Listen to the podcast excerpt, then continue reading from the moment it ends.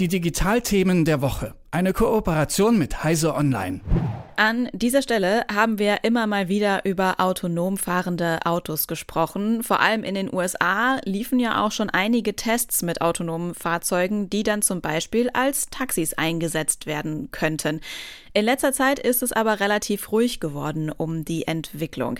Hakt es da also irgendwo? Was da los ist, darüber spreche ich mit Jürgen Kuri von Heise Online. Hallo Jürgen. Hallo, grüß dich.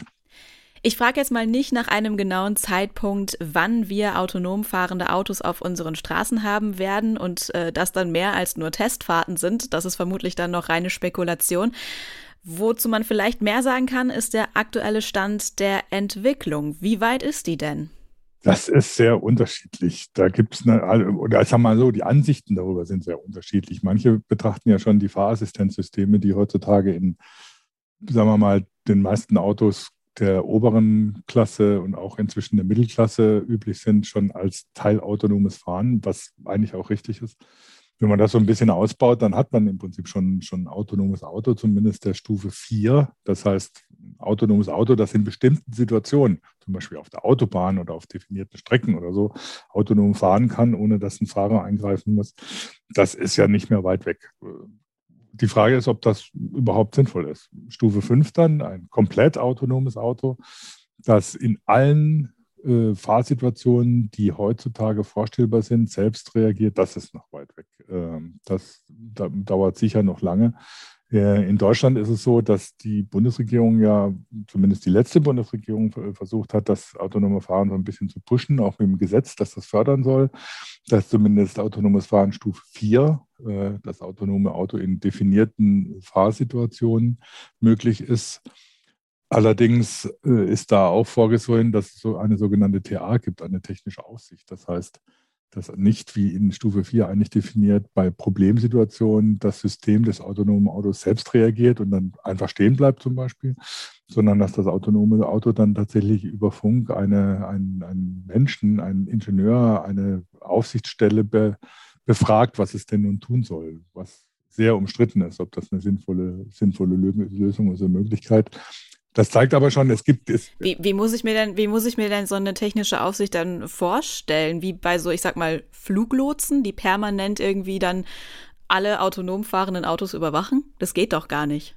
Also so ungefähr ist das, muss man sich das vorstellen. Also nicht, dass sie das ständig überwachen, sondern dass sie im Prinzip in Wartestellung sind, wenn sich ein autonomes Auto meldet, hallo, Hilfe, ich weiß nicht, was ich tun soll, da sind jetzt irgendwie zwei Leute auf der Straße und ich kann eigentlich an ihnen vorbeifahren, aber kann ich auch nicht schnell genug bremsen, was mache ich denn jetzt? Und die dann entsprechend Befehle an das autonome Auto geben, was es denn tatsächlich tun soll. Also im Prinzip dann entscheiden wie ein remote zugeschalteter Fahrer. Ähm, aber das zeigt schon, dass es sehr ein großes Durcheinander gibt, was, was autonome Autos angeht, was da wirklich möglich ist und wo das überhaupt hingehen soll es gab mal irgendwann die Vorstellung, dass, äh, dass man davon ausgeht, dass irgendwann alle Autos autonom sind und dass dann in den Städten halt äh, man sich in, in, sein Auto setzt und dem Auto sagt, wo es hinfahren soll und dann macht es das schon. Man liest derweil die Zeitung. Das ist aber völlig, also von, von dieser Vorstellung redet niemand mehr. Sie ist aber auch sowieso relativ absurd, weil es macht, ergibt ja wenig Sinn, wenn man einfach alle Autos, die im Moment auf der Straße un, äh, unterwegs sind, autonom macht. Was soll das bringen? Das ist, außer dass man da eben so nicht mehr selber ans Lenkrad greifen muss oder so, gibt es ja nicht wirklich einen großen Vorteil.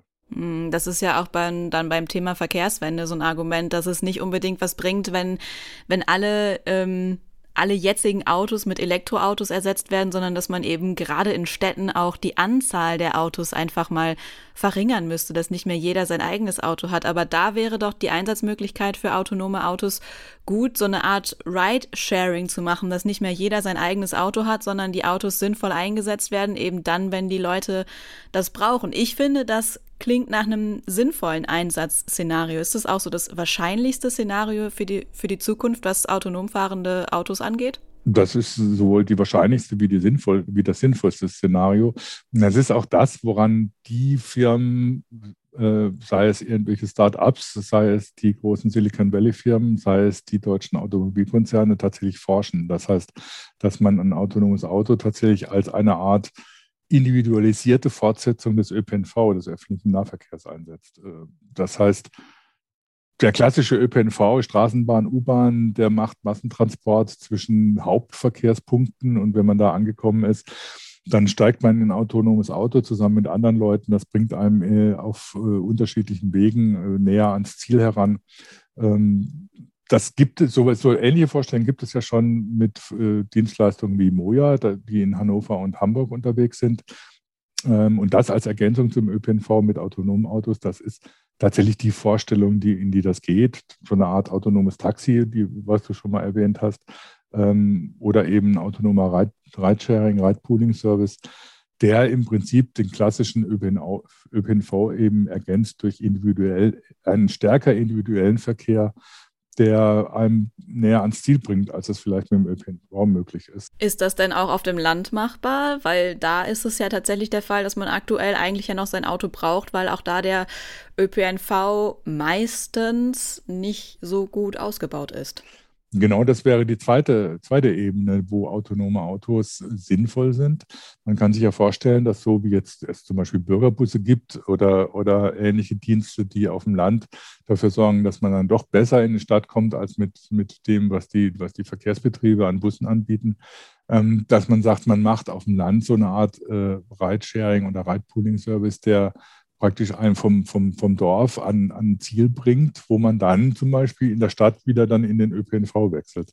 Das ist ja auch möglich. Das sind ja auch relativ definierte Strecken, die da, die da zu fahren sind. Das heißt, da kann man relativ gut mit autonomen Autos arbeiten, die ja am einfachsten funktionieren, wenn sie von vornherein wissen, wo sie langfahren und die, die, die Strecke genau kennen.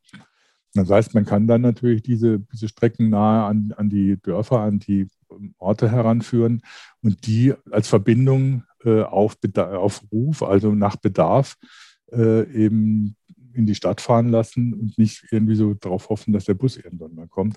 Das klingt alles nach sehr spannenden Entwicklungen und du sagst auch, das ist gar nicht mehr so weit weg. Aber wie sieht es denn mit der Akzeptanz aus? Ich meine, autonom fahrende Autos schön und gut, aber wenn sich niemand traut, sich da reinzusetzen, dann bringen die uns ja auch nichts. Ach, ich weiß nicht, ob das in Deutschland eine Frage des Trauens ist, sondern die, dass hier oft noch so die Haltung herrscht oder so, ich will mit meinem Auto selber durch die Gegend kurven, ähm, weil das ist meine Freiheit und dann bin ich am flexibelsten. Ähm, wobei viele Leute gar nicht dran denken, dass zum Beispiel, dass sie manchmal ähm, zu, zum Parkplatz ihres Autos länger unterwegs sind als zur nächsten Straßenbahnhaltestelle. Also wo selbst da die Frage ist, ob das wirklich in gewissen Regionen sinnvoll ist.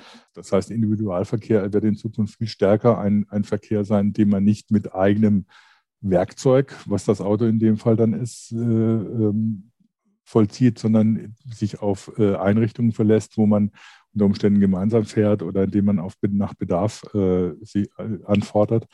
Ähm, das ist für Deutschland, vor allem für Deutschland, denke ich, noch ein großes Umdenken. Das ist in anderen Ländern, wie vor allem den USA oder so, schon ähm, eher akzeptiert, als es vielleicht hierzulande ist. Sagt Jürgen Kuri von Heise Online zum aktuellen Stand in der Entwicklung von autonom fahrenden Autos. Wann die wie selbstverständlich über unsere Straßen fahren, das ist noch schwer zu sagen, aber die Entwicklung läuft. Vielen Dank für das Gespräch. Ich danke dir, gerne. Die Digitalthemen der Woche. Eine Kooperation mit Heise Online.